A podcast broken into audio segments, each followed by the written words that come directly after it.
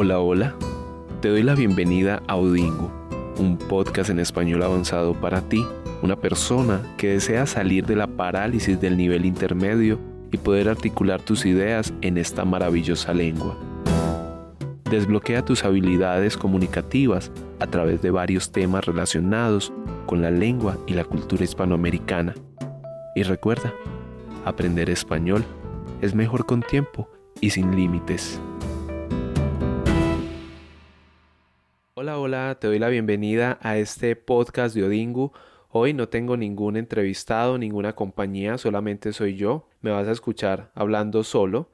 Voy a hacer lo que ustedes llaman en inglés a rumble, o sea, un soliloquio. Y voy a hablar un poco de las vueltas que da la vida, cómo llegué yo acá frente a este micrófono, qué hizo que yo, me volviera profesor de español para extranjeros. ¿Cómo es la historia? Yo en la escuela fui un estudiante promedio, ni muy bueno ni muy malo. ¿Cierto? No es que yo fuera un ratón de biblioteca. Y afortunadamente mis padres me ingresaron a un colegio en el que nos proveían algo que se llamaba una media técnica. ¿Qué significa eso? En Colombia tenemos diferentes periodos de tiempo para los estudios. Entonces hay estudios que toman, digamos, más años que otros. Una carrera técnica puede tomar entre 3 y 4 años. Una carrera universitaria puede tomar entre 4 y 5 años. Entonces este colegio nos permitía a los que estudiamos allí tener una media técnica. Estudiábamos aproximadamente entre 2 y 3 años para que cuando saliéramos al mundo laboral o al mundo académico o de la educación digamos superior pues nos reconocieran ese tiempo estudiado en la secundaria y no tuviéramos que estudiar más tiempo del necesario. ¿Qué hacían al principio? Los primeros 3 años nos rotaban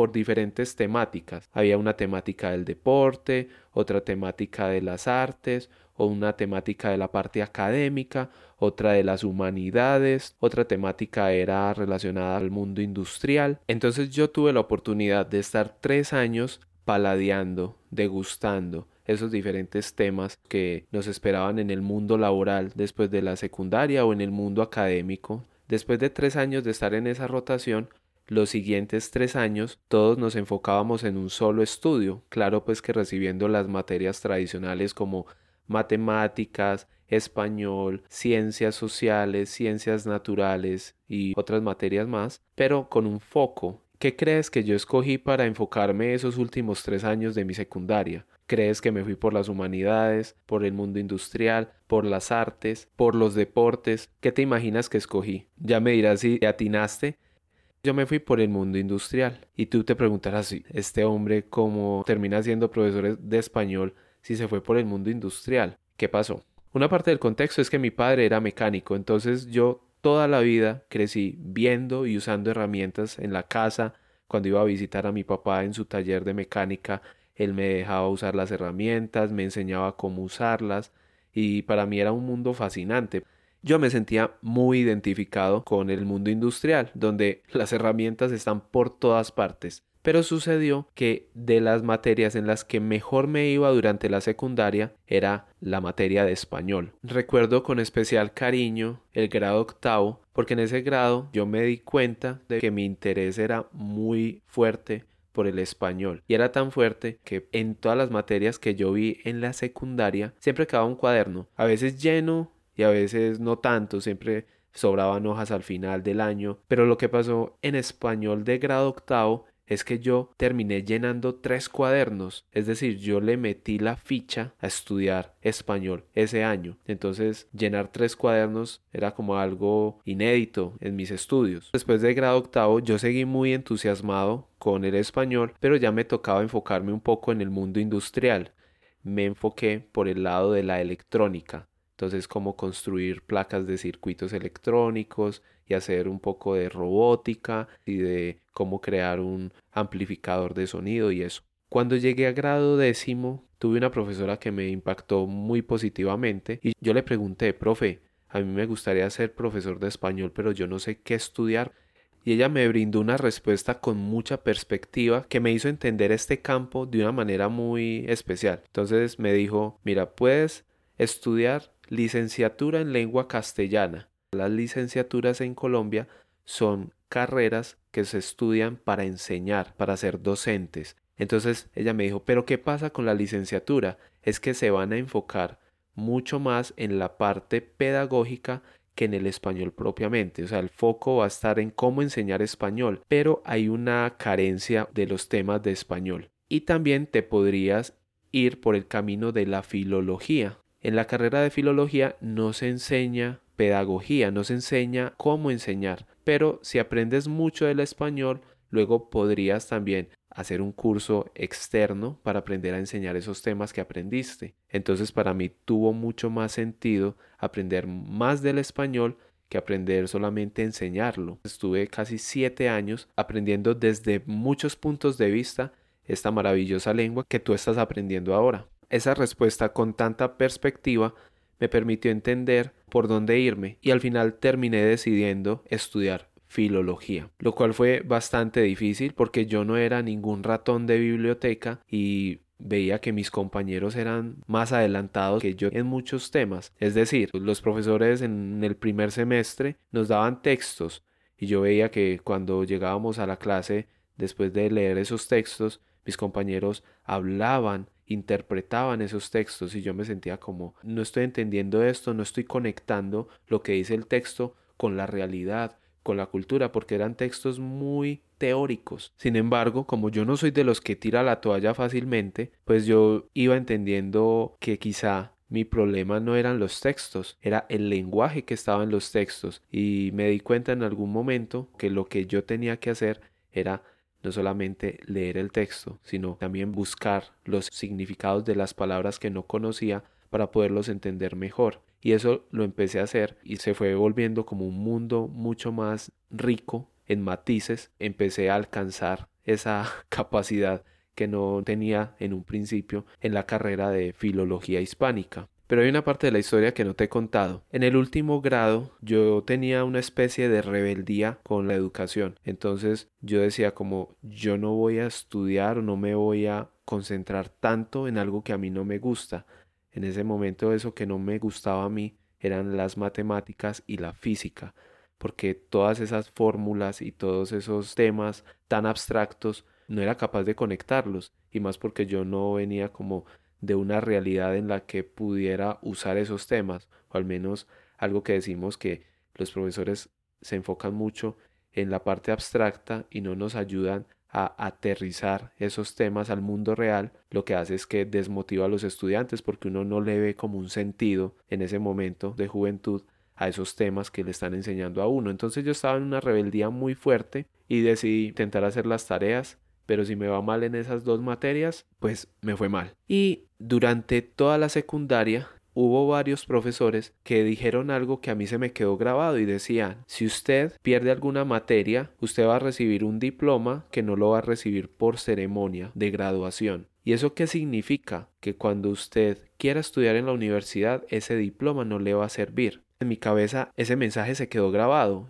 Yo decía como, yo me gradué sin ceremonia entonces mi diploma no sirve para entrar a la universidad. Y cuando salí efectivamente de la secundaria, mi mamá me preguntó, bueno, Walter, ¿tú qué quieres estudiar? ¿Qué quieres ponerte a hacer? ¿A qué te vas a dedicar ahora que terminaste el bachillerato? Entonces yo le dije a ella que no podía estudiar en la universidad porque tenía este impedimento del que te acabé de hablar. Acá en Colombia hay algo que se llama SENA.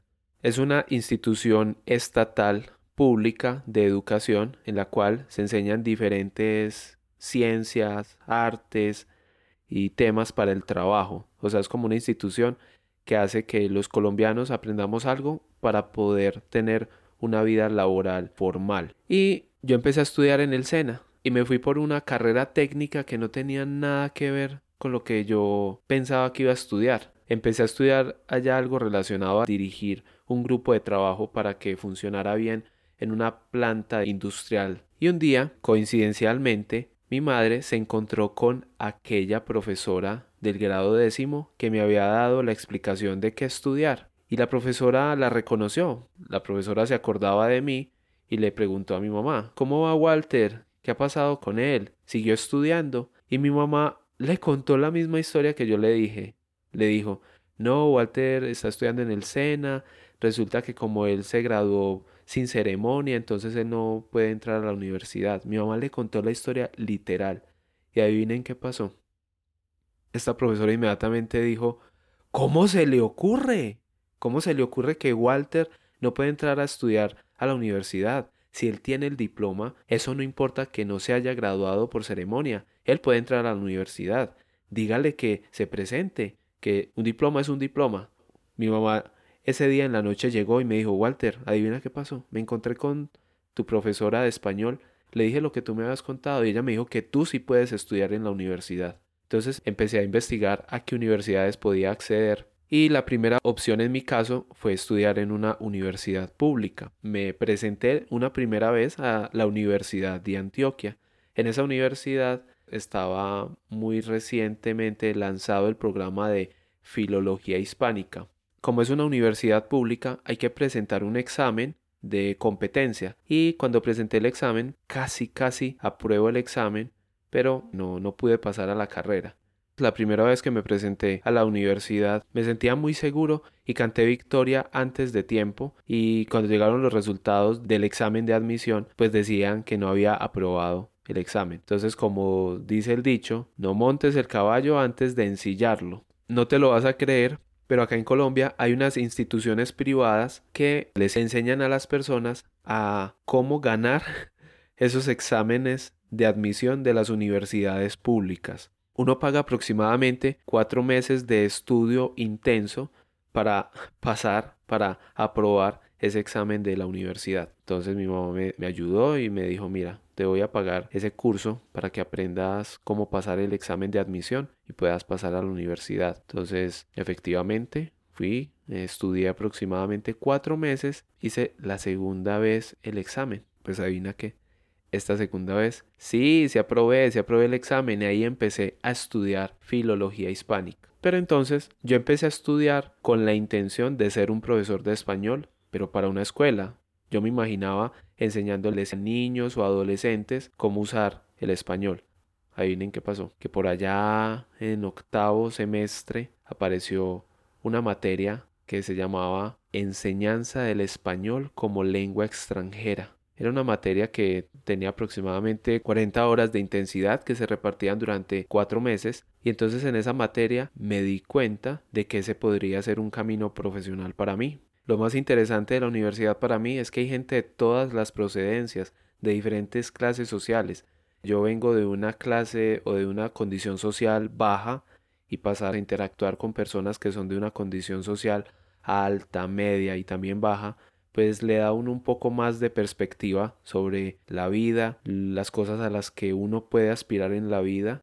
Entonces fue muy bonito porque aprendí mucho de otras personas, ¿cierto? Aprendí que no todo es blanco o negro, todo tiene sus matices. Ya la parte final es que después de, de ver este curso, tenía un compañero y también un amigo con el que empezamos a hacer unas reuniones semanales, hablar de cómo podíamos empezar a crear una escuela de español y la idea era encontrar un sitio físico en el cual reunir diferentes extranjeros y darles clases de español. Nos reunimos aproximadamente un año y estábamos planeando, conversando, hasta que por fin se llegó el momento de la graduación. Poco tiempo antes de que nos graduáramos, una escuela de español que ya estaba establecida en la ciudad de Medellín necesitaba profesores y se contactó con la universidad buscando estudiantes que estuvieran a punto de graduarse para tenerlos como profesores de español y enseñarles cómo ser profesores de español. Efectivamente nos envían ese correo a mi compañero y a mí, fuimos a esa escuela,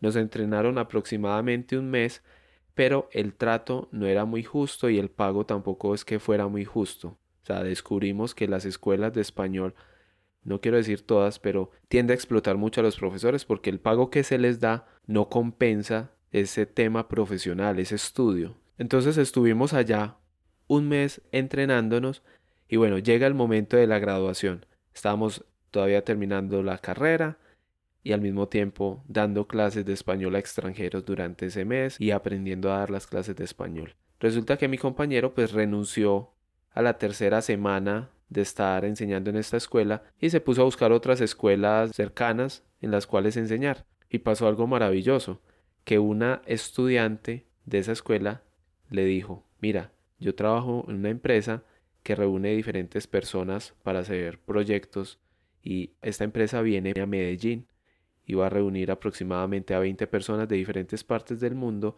y muy probablemente de estas personas muchas van a querer aprender algo de español.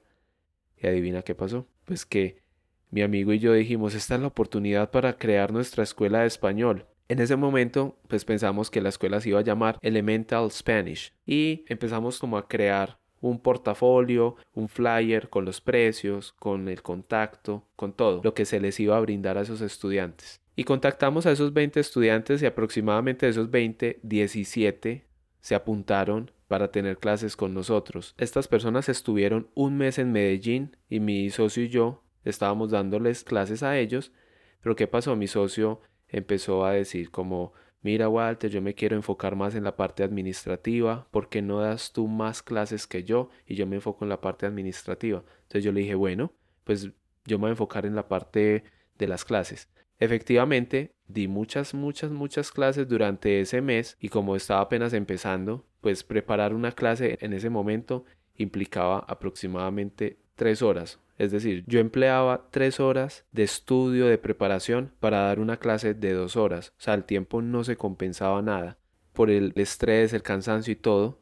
Cuando ya estos estudiantes se fueron, yo quedé con el síndrome del quemado o lo que se dice en inglés, yo pasé por esa etapa del burnout. Esa etapa me llevó a mí como a no querer hacer absolutamente nada más durante un mes. O sea, yo quedé como un mes en el que no quería ni salir de la casa, no quería hacer nada, estaba cansadísimo. Y después de ese mes, pues decidimos mi ex socio y yo no continuar juntos con Elemental Spanish. Y pasó luego que descubrí a un australiano que llegó a Medellín y que había creado una página con un portafolio de servicios y recursos para los extranjeros que llegaban a Medellín, una página que ya no existe lamentablemente, y en esa página él me permitió alojar mi perfil de profesor de español y estuve aproximadamente dos, tres años enseñando español presencial a extranjeros, hasta que descubrí las mieles de enseñarle a un estudiante intermedio o avanzado, ya que las conversaciones se vuelven más profundas, los temas se convierten en algo más profundo y que yo las disfruto mucho más que enseñar lo mismo una y otra vez a los estudiantes principiantes, porque con los estudiantes principiantes siempre son los mismos temas, en cambio con los estudiantes intermedios y avanzados, pues son los mismos temas de siempre, pero hay algo de variedad porque ya podemos conversar, analizar gramaticalmente algo y discutir la parte también cultural. Entonces es como una mezcla muy interesante en mi opinión. Se vino la pandemia y ¿qué pasó? Pues que tuve la oportunidad de empezar a, enseñar español exclusivamente a estudiantes avanzados y ahora estoy con este emprendimiento en el cual también quiero enseñarte a ti a que aprendas un español más natural, un español que no tiene guion. Aquí yo no estoy hablando con guion, simplemente estoy sacando las palabras de mi cabeza y la idea es que tú entiendas eso. Y si te estás entreteniendo, pues también es muy chévere. Y así termina mi historia de hoy. Esta es a grandes rasgos la historia que me lleva a mí a pasar de una educación industrial, electrónica, a dar clases de español. Esa es la historia de cómo llegué a este camino de la enseñanza de español, un camino que me hace sentir muy contento y agradecido de haberlo encontrado, porque además de enseñar, yo aprendo. Antes de terminar, te quiero dar una noticia importante para ti y para mí. Es que si me quieres apoyar con este trabajo, con este proyecto y también me quieres animar a continuar, pues he abierto una página en Patreon en la cual puedes donar una cantidad módica y acceder a las transcripciones de los episodios y también un documento en el que podrás ver diferentes expresiones y palabras explicadas de cómo se usan con ejemplos y también con algunos ejercicios para que puedas practicar por tu cuenta. Si viste algo de valor en este episodio, pues te invito a que me apoyes en Patreon. Me encuentras como patreon.com slash odingu. En la descripción vas a encontrar el link también. Bueno, eso es todo por hoy. Se acabó el soliloquio. Chao, chao, chao, chao.